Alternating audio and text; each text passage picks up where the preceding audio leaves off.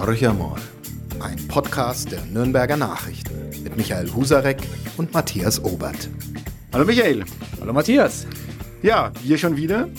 Ähm, wir sind offen für alle Dinge, haben wir festgestellt. Äh, und unsere User geben uns sehr indifferente Hinweise, für was wir alles offen sein sollen. Ähm, ich beginne heute nämlich mal mit einem äh, kurzen Zitat von einem Menschen, der uns geschrieben hat. Und er bezeichnet sich selbst als Peterles Buh. Da mache ich wahrscheinlich schon den ersten Fehler und äh, gebe mich der Lächerlichkeit preis. Aber er wohnt 300 Kilometer weg von Franken und äh, hört unseren Podcast mit Interesse, wie er uns schreibt, aber er findet ihn viel zu lang. Wir haben das letzte Mal, war unser längster Podcast, äh, fast 30 Minuten. Äh, und er meint, in einer Viertelstunde kann man auch viel erzählen. Gut. Da hat er recht. Da hat er sicher recht. Ich habe aber auch einen äh, anderen Kollegen, der mich angesprochen hat, der meinte, wir sollten mindestens eine Stunde reden. Das hat mir etwas äh, die Schamesröte in, in das Gesicht getrieben. Also äh, wir tüfteln an der Länge noch ein bisschen herum, aber wir reden einfach so, so vor uns hin über die Themen, die uns interessieren. Und deshalb ist die Länge jetzt auch nicht so festlegbar. Genau, ich finde es auch gar nicht schlimm. Wir sind ja immer noch in der Experimentierphase und nachdem wir jetzt alles durchgekaut haben und sehr verschiedene Rückmeldungen bekommen haben über die Politik und den Club, reden wir heute mal über die sozialen Netzwerke und Facebook. Okay, wobei ich natürlich gern über den Club geredet, aber das spaltet äh, unsere Podcast-Gemeinde. Aber wir sind Tabellenerster. So viel muss man Absolut. sagen. Absolut. Und solange wir das bleiben, schweigen wir. Gut, das ist, das ist eine sehr gute Vorgabe. Ähm, also erst wieder zur Aufstiegsfeier, wenn die Schale, äh, das ist keine Schale, wie heißt das Ding? Ich glaube, es ist schon eine Schale, sogar eine, die noch schöner ist als die in der ersten Liga. Okay, und jetzt schweigen wir zu diesem Thema. Ja, aber du hast gesagt, soziale Netzwerke, Riesenthema im Moment. Facebook natürlich. The evil is always and overall. So ist es, ja. Und der Teufel ist nicht mehr auszutreiben. Das ähm, ist eine banale Erkenntnis, aber eine, die sich jetzt so ein bisschen in den Debatten festsetzt. Jahrelang hieß es ja, die Freiheit im Netz sei das Gebot ähm, der Stunde, an dem es nichts zu rütteln äh, gibt. Und jetzt, so seit einem halben Jahr, seit einem Jahr vielleicht auch, äh, gibt schon viele, viele mahnende Stimmen, die sagen, es muss doch endlich mal Regeln geben, um den Facebooks dieser Welt, auch den Googles, ähm, Apples, Amazons und Co., wie sie immer auch heißen, die großen Plattformen, eben und Betreiber und die dahinterstehenden Firmen, die ihre Produkte verkaufen, endlich Grenzen zu setzen. Und äh, da hatten wir hier in der Redaktion den Vorsitzenden des Ethikrates, Professor Dabrock, ähm, er lehrt in Erlangen, wohnt in Fürth, also aus dem Herzen unserer Region, zu Gast, ähm, der selbst nicht Facebook nutzt, fand ich schon mal ganz äh, spannend, aber in einem Gremium sitzt, äh, das Facebook einberufen hat, um äh, dem Konzern sozusagen die ethischen Grenzen aufzuweisen. Das ist ja, ähm, hört sich interessant an, finde ich, äh, aber auch extrem abenteuerlich, wenn man sich vornimmt, äh, einem solchen Konzern die ethischen Grenzen aufzuzeigen. Dieses Interview wurde ja auch teilweise in Ausschnitten, haben wir das online genommen auf mhm. unsere Plattform. Äh, einer der User hat auch sofort kommentiert, er findet es völlig lächerlich, dass ein Mensch, der nicht selber Teil dieser Facebook-Community ist, äh, dort die Grenzen aufzeigen will. Also ich stehe auch den Thesen vom Herrn Dabrock ein bisschen skeptisch oder sehr skeptisch gegenüber. Äh, du fandest das, glaube ich, toll, was er so von sich gibt. Ähm, was hat dich da beeindruckt dann? Ich toll ist übertrieben. Ich fand es sehr stringent. Mich hat die Argumentation von ihm überzeugt. Er sagt, dass ähm, Facebook ähm, oder soziale Netzwerke ganz allgemein, wenn man sie so weiter gewähren ließe, wie es in den vergangenen Jahren der Fall war, zu einer doch sehr radikalen Veränderung unserer Gesellschaftsstruktur ähm, führen würden. Das hat er an einigen Beispielen festgemacht, ähm, unter anderem das Thema Filterblasen, ähm, Echokammern, in denen wir äh, abtauchen und ähm, manche eben gar nicht mehr rauskommen. Ich glaube, da hat er nicht Unrecht und ähm, es ist schon so, dass ein paar so, so Eckpfeiler eingerammt werden müssten, um äh, dem Konzern auch klarzumachen, wo sind denn deine Grenzen? Bisher ist es ja nur daran gescheitert, dass Facebook einfach nicht zu greifen war, weil der Konzernsitz in den USA ist, die ähm, nationalen Regulierungsbehörden an Grenzen stoßen, das Netzwerk durch Suchungsgesetz, so heißt es, glaube ich, ähm, auch nicht wirklich äh, einen Durchbruch erzielt hat. Also wir haben bisher kein wirkliches Regulativ und ich glaube, wenn wir äh, auf Dauer keines bekommen, ähm, könnte uns äh, die Sache, die Sache meine ich, die sozialen Netzwerke ganz konkret, könnten die uns mal um die Ohren fliegen. Ich bin da durchaus ganz anderer Meinung. Also ich glaube schon, dass sich das solche Dinge auch ein Stück weit selbst regulieren müssen. Und ich weiß nicht, ob weder der Staat, Ethikkommissionen, wer immer in der Lage ist, solche Sachen wirklich zu regulieren. Äh, auch der Begriff Filterblase, ich habe noch ein bisschen gegoogelt und ähm, es gibt einen Journalisten, den Eli Pariser, der hat diesen Begriff scheinbar ein Stück weit erfunden, nämlich in seinem Buch, das heißt The Filter Bubble und er hat es vor sechs Jahren geschrieben und der sagt aber heute auch, äh, alle reden jetzt über die Filterblase und die Echokammern und er meint aber, man sollte das nicht überbewerten. Menschen informieren sich ja nicht nur über Facebook, ähm, ein Beispiel, was unter anderem auch genannt wird, ist, wenn du dich für einen Fußballverein interessierst. Äh, schönes Beispiel, was in der Süddeutschen mal genannt wird, ist der äh, Verein 1860 München, wo dann die Fans unter sich übelste, zum Teil übelste Beschimpfungen des Schiedsrichters, der Vorstandschaft, ihres Investors, ähm, also rauf und runter. Und es käme auch keiner auf die Idee, jetzt zu sagen, ähm, na, die sind in ihrer Filterblase und das müssen wir jetzt begrenzen und denen müssen wir sozusagen helfen sondern man sagt, naja gut, das ist ein Teil ihres Hobbys sozusagen und ansonsten treiben die ja auch noch sich woanders drum. Und auch Ellie Pariser sagt, äh, wir äh, lesen woanders auch noch Medien, wir beschäftigen uns äh, mit Nachrichten, wir, wir hören vielleicht Nachrichten im Fernsehen, ähm, wir lesen Zeitungen, wir reden mit Menschen miteinander, wenn wir abends fortgehen, wir diskutieren über unsere Meinungen und deswegen findet er das eigentlich völlig überbewertet mit dieser Filterblase.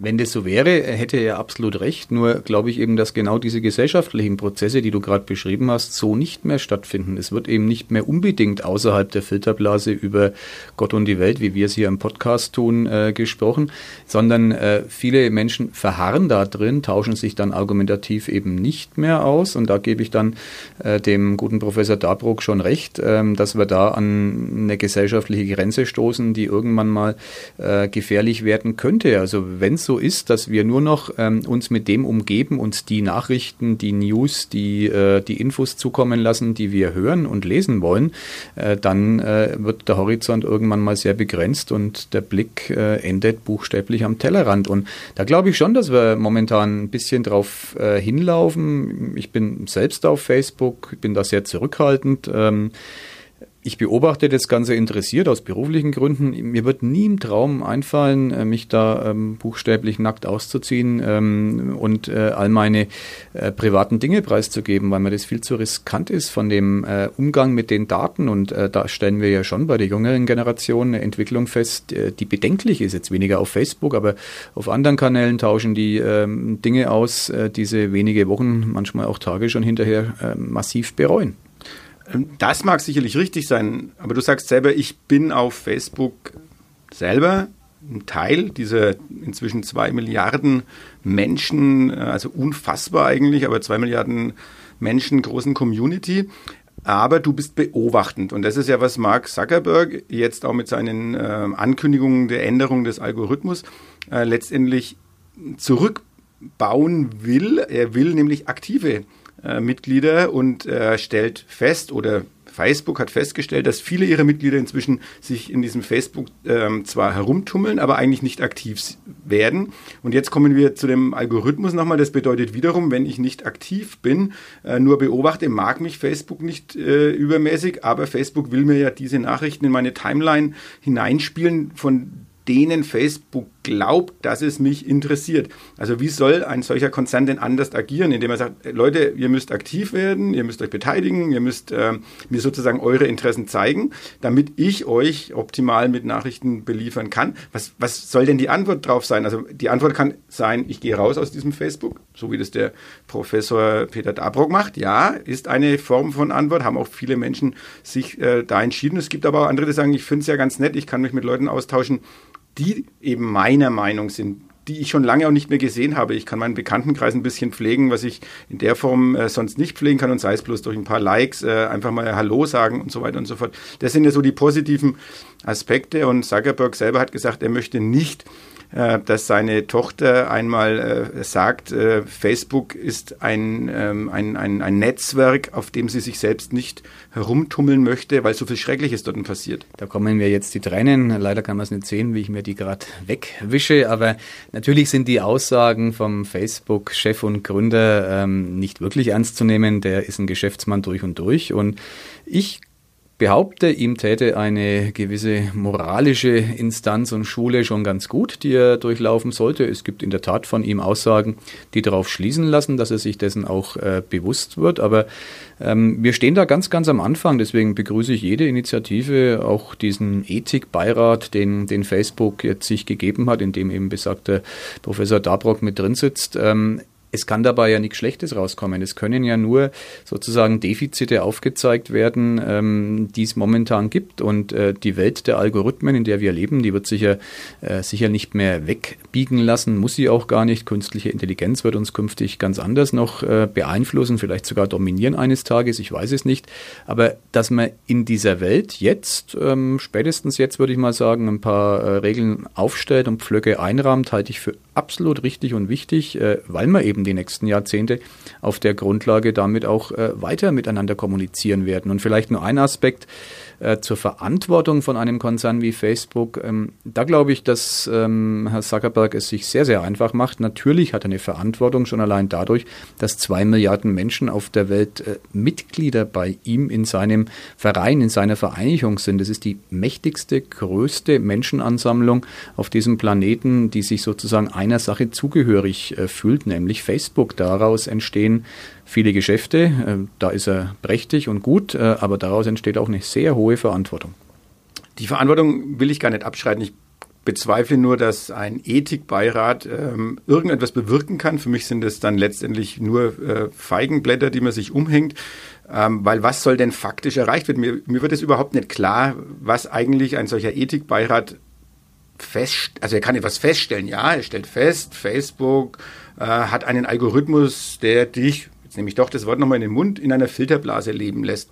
Was ist die Konsequenz daraus? Äh, ein Verlangen an Facebook, ihr müsst euren Algorithmus umstellen. Dieser Algorithmus, der aber im Prinzip ja ein ganz anderes Ziel hat, nämlich ich will über den Menschen möglichst viel kennenlernen, nicht, um, nicht nur um ihn Nachrichten und Informationen, die ihn interessieren, zukommen zu lassen oder auf die Timeline zu spielen, sondern ihm auch Werbung auf seine äh, Plattform zu spielen oder auf sein, seine Seite zu spielen, die für ihn passt, die für ihn interessant ist, das ja wiederum für die Werbetreibenden interessant ist. Da bin ich auch völlig bei dir. Natürlich ist es ein Wirtschaftsunternehmen und wir würden jetzt nach ethischen Gesichtspunkten versuchen, etwas zu regeln, wo ein Unternehmen sagt, wir sind ein Wirtschaftsunternehmen, wir versuchen den maximalen finanziellen Erfolg aus unserem Unternehmen zu schlagen. Das tun wir in ganz vielen Bereichen, deswegen kann ich da deine Aufregung nicht nachvollziehen. Denken wir ans Thema Rauchen. Bis vor 30, äh, 40 Jahren war äh, Rauchen absolut salonfähig. Tabak war ein Genussmittel. Mittlerweile äh, hat sich dann doch drastisch verändert, die Einschätzung äh, des Tabakkonsums. Und äh, wer sich heute ansieht, wie Tabakfirmen werben müssen, nämlich indem sie auf die tödlichen Gefahren des Nikotinkonsums hinweisen, der kann da schon einen starken Wandel feststellen. Und ähm, was Facebook und Co. anbelangt, so leben wir immer noch in der aus meiner Sicht völlig falschen und sehr naiven Ansicht, ähm, solche sozialen Netzwerke ermöglichen es, äh, über alle Grenzen hinweg zu kommunizieren. Ja, das ermöglichen sie auch, aber es sind damit eben auch Gefahren verbunden und beispielsweise könnte, weil du gefragt hast, was kann so ein Ethikrat konkret machen, könnte eben herauskommen, es bedarf gewisser Warnhinweise in, gewissen Situationen. Da jault die Netzgemeinde auf, ich weiß es, aber ähm, es haben am Anfang auch die Tabaklobbyisten aufgejault und inzwischen sind die Folgen ja höchst erfreulich, außer für die Tabakkonzerne. Es gibt viel weniger junge Menschen, die Nikotin abhängig sind. Es sterben wesentlich weniger Menschen am äh, Tabakgenuss und das ist für mich eine hocherfreuliche Entwicklung. Also ich hoffe, du bist mir nicht böse, dass ich den Vergleich zwischen äh, Facebook oder digitalen Medien und äh, dem Konsum von Zigaretten oder Tabakkonsum äh, doch als etwas abenteuerlicher empfinde. Ich habe es äh, befürchtet. Ja, äh, ich denke da nur an das Wort Meinungsfreiheit, äh, Austausch von Meinungen über Landesgrenzen hinweg. Ähm, also ich mache jetzt das Gegenbeispiel wollen wir dann äh, wie China oder wie die Türkei festlegen, welche Nachrichten die Menschen noch zu sehen bekommen und welche nicht. Also ich weiß, dass das übertrieben ist, aber ähm, den Kontrapunkt muss ich dann schon setzen, wenn du mit, mit Tabak und Verbot von Tabakwerbung kommst. Ich glaube, dass es einen riesen Graubereich zwischen Gut und Böse gibt. Facebook ist weder gut noch böse. Äh, es kann äh, bedenkliche äh, Entwicklungen nach sich ziehen. Und ich glaube, wir reden über diesen ganz, ganz großen äh, Graubereich, der momentan aus meiner Sicht völlig unreguliert äh, da liegt. Und da wünsche ich mir ein paar Einschränkungen, dass man wirklich ähm, für die künftigen Generationen, die ja damit buchstäblich aufwachsen, vielleicht weniger mit Facebook, es sind da ja kaum junge Menschen unterwegs, aber eben dann mit den Nachfolgenetzwerken, die wir teilweise heute schon kennen und die wir, das dürfte auf die meisten zutreffen, heute noch gar nicht kennen können, weil es sie noch nicht gibt auf dem Markt, dass wir in all diesen Netzwerken, die es der eins geben wird, äh, so ein Minimum an äh, Übereinkunft haben, was ist erlaubt, was ist nicht erlaubt. Und dann, glaube ich, können wir ganz getrost in die digitale Zukunft sehen. Ich bin da alles andere als ein Verweigerer. Ich halte es für ganz wichtig. Ähm, aber ich glaube, so wie es war, mit grenzenloser Freiheit und ohne irgendeine ähm, korrigierende Wirkung, so kann es nicht bleiben. Ich bleibe dabei. Ich glaube an die Selbstregulierungskräfte der digitalen Welt. Äh, ich würde dem nicht zustimmen können, hier wirklich regulierend einzuschreiten. Aber wir werden es in Ruhe abwarten können, weil wir, glaube ich, pflegen zumindest einen ähm, reduzierten Umgang mit Facebook. Wir brauchen es für die Arbeit, wie du, wie du richtig sagst. Genau. ist auch ein wichtiges Instrument. Es ist auch ein wichtiges Instrument für uns inzwischen als äh, Kanal, um unsere Nachrichten, das darf man ja auch nicht vergessen, auch wir als äh, Verlage oder als Medienunternehmen äh, haben uns ein bisschen an Facebook ausgeliefert. Äh, wir spielen unsere Nachrichten über diesen Kanal mit aus und erreichen sehr, sehr viele Menschen. Äh, ist kein Geheimnis, dass äh, auch wir so zwischen 18 bis 25 Prozent unserer Reichweite über Facebook machen. Andere Verlage machen zum Teil noch deutlich mehr. Und äh, dann äh, gibt es im Jammern und Schaudern, wenn äh, Zuckerberg am Algorithmus dreht. Aber ähm, ich finde es auch wenn man es positiv sehen will, wir müssen uns auf unsere eigenen Stärken wieder besinnen. Wir müssen unsere Leute direkt erreichen, unsere User. Wir müssen äh, genau. direkt in Kontakt mit ihnen treten. Das wollen wir auch. Dann brauchen wir irgendwann Facebook überhaupt nicht mehr und unsere Diskussion hat sich dann vielleicht auch erübrigt. Und ein direktes Mittel, um in Kontakt zu treten, ist dieser Podcast, den wir beide gerade besprechen. Genau. Und äh, auch hier nochmal der Appell: äh, Schreiben Sie uns, äh, geben Sie Rückmeldungen und wir gehen jetzt gleich zum zweiten Thema über. Und äh, wir haben uns diesen öffentlichen Personennahverkehr rausgesucht. Äh, also ich aus ganz trivialen Gründen. Äh, ich fahre jeden Tag eine Stunde hin und eine Stunde zurück äh, auf die Arbeit mit den öffentlichen Verkehrsmitteln, also Regionalbahn, Regionalexpress. Ähm, ich kenne natürlich die U-Bahn, ich kenne die Straßenbahnen. Also mir ist kein öffentliches Verkehrsmittel fremd und ich benutze sie gerne. Und ich fand den Vorstoß, ähm, in Zukunft diesen öffentlichen Personennahverkehr kostenlos zur Verfügung zu stellen, als einen sehr, sehr interessanten und nachdenkenswerten und war dann leicht entsetzt, als eigentlich aus den Kommunen äh, nur Widerstand zu vernehmen war. Wie hast du das wahrgenommen? Ja, ich glaube ehrlich gesagt, das ist eine politische Nullnummer, die da ähm, über einen Koalitionsvertrag Vertrag, äh, bekannt gegeben wurde. Es hieß ja auch nie, dass der ÖPNV in ganz äh, Deutschland gratis sein soll. Es war davon die Rede, in fünf Städten das ausprobieren zu können. Ähm, ich glaube ehrlich gesagt, dass es schon viele Gegenargumente gibt, äh, den ÖPNV ähm, komplett gratis ähm, machen zu lassen künftig. Ähm, es kostet Geld, es ist auch etwas wert, ein gut funktionierendes ÖPNV-Netz zu haben. Äh, ich zahle dafür gern, ähm, weil ich es äh, ja auch als Dienstleistung in Anspruch nehme. Es ist vergleichsweise unschlagbar günstig. Ähm, wenn man ein Auto sich anschaut, ähm, kann man nie toppen den Preis des ÖPNV. Und man muss eben die, Gerecht die Gerechtigkeitsfrage auch stellen. Wenn man in Städten den ÖPNV gratis macht, dann haben wir genau solche Menschen wie dich, Matthias, äh, die am Land leben, in deinem Fall in Bad Windsheim, die letzten Endes draufzahlen. Dort gibt's äh, kein bestehendes ÖPNV-System und natürlich würde ein gratis ÖPNV über die Steuern, die wir alle bezahlen äh, müssen, finanziert werden müssen. Also es ist ja nicht so, dass uns das Ganze nichts kosten würde. Es würde halt umverteilt auf 80 Millionen Bundesbürger in dem Fall. Ähm, und davon profitieren vielleicht dann 20 bis 30 Millionen ganz massiv und die anderen 50 Millionen blieben auf der Strecke aus meiner Sicht. Deswegen würde ich da nochmal raten, genau drüber nachzudenken. Nachdenken ist nie verkehrt, aber es geht, äh, haben wir in unserem letzten Podcast äh, mal das Thema gehabt, es geht um Visionen, es geht äh, auch mal was in den Raum zu werfen, wo man sagt, das ist eine ganz neue Idee.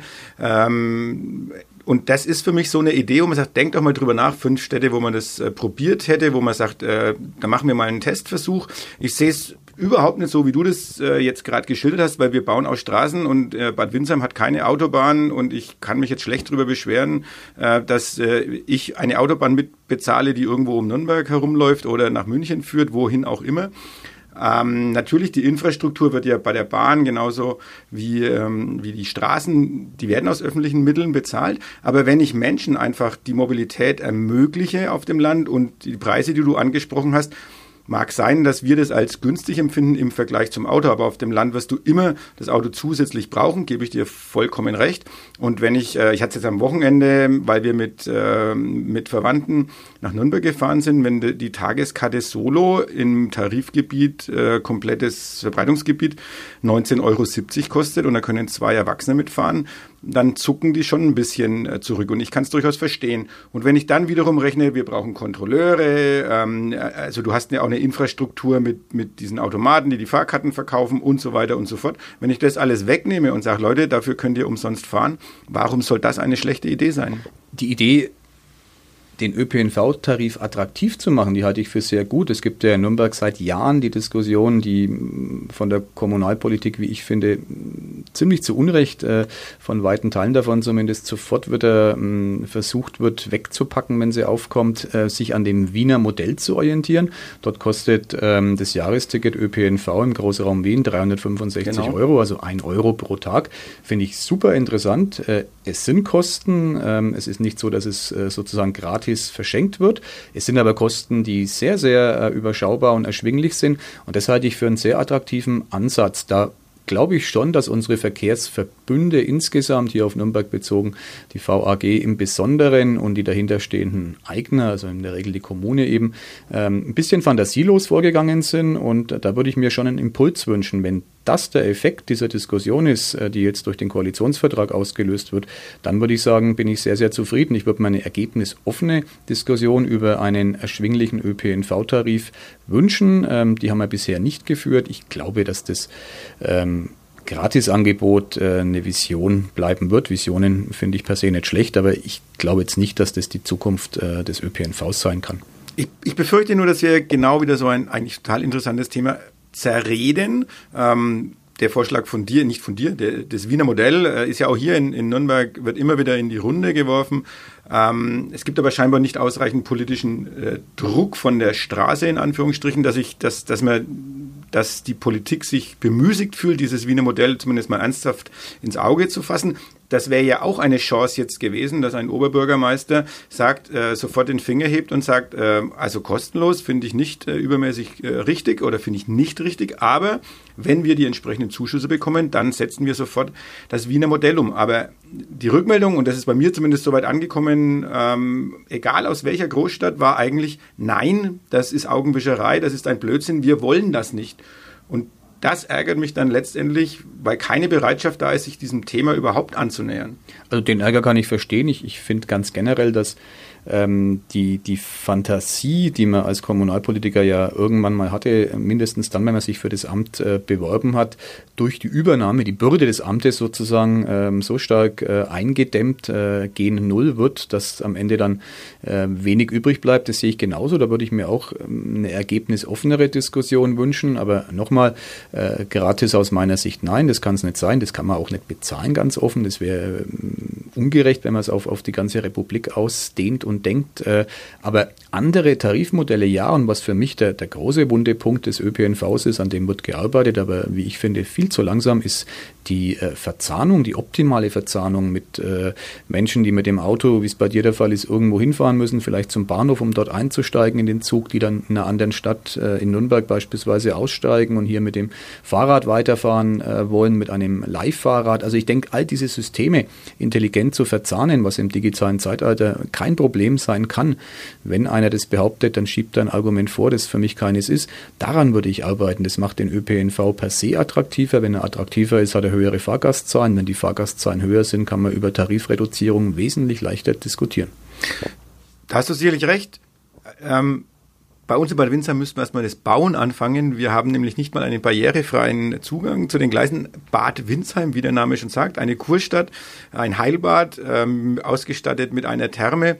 Aber äh, wir haben einen geschotterten zweiten Bahnsteig und äh, wenn da jemand einsteigen will, dann ähm, braucht, hat er ungefähr 30 Zentimeter zu überwinden und zwar einmal von der Bahnsteigkante, um auf das andere Gleis zu kommen, um dann wieder weitere 20 bis 25 Zentimeter zu bewältigen, bis er im Zug drin ist. politischen Willen. Du bist im Stadtrat von Bad Windsheim an einer vergleichsweise mächtigen Position, mächtiger als die meisten Bürger. Und ich nehme an, ihr werdet euch mit dem Thema beschäftigen, wenngleich ich weiß, dass ihr nicht zuständig seid. Es wird Appelle an die Deutsche Bahn gegeben haben, die bislang wahrscheinlich erfolglos verpufft sind. Aber ich nehme an, in Bad Windsheim wird es auch die politischen Influencer, Landtagsabgeordnete in dem Fall, die vielleicht zuständig sein könnten, geben, die sowas dann über Petitionsausschüsse etc. pp.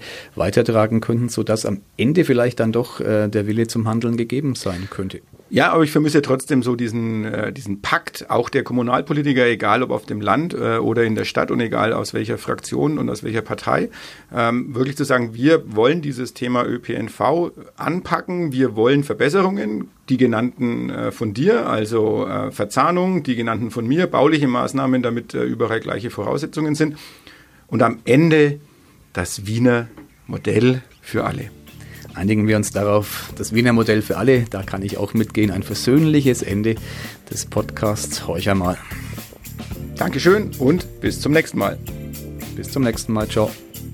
Mehr bei uns im Netz auf nordbayern.de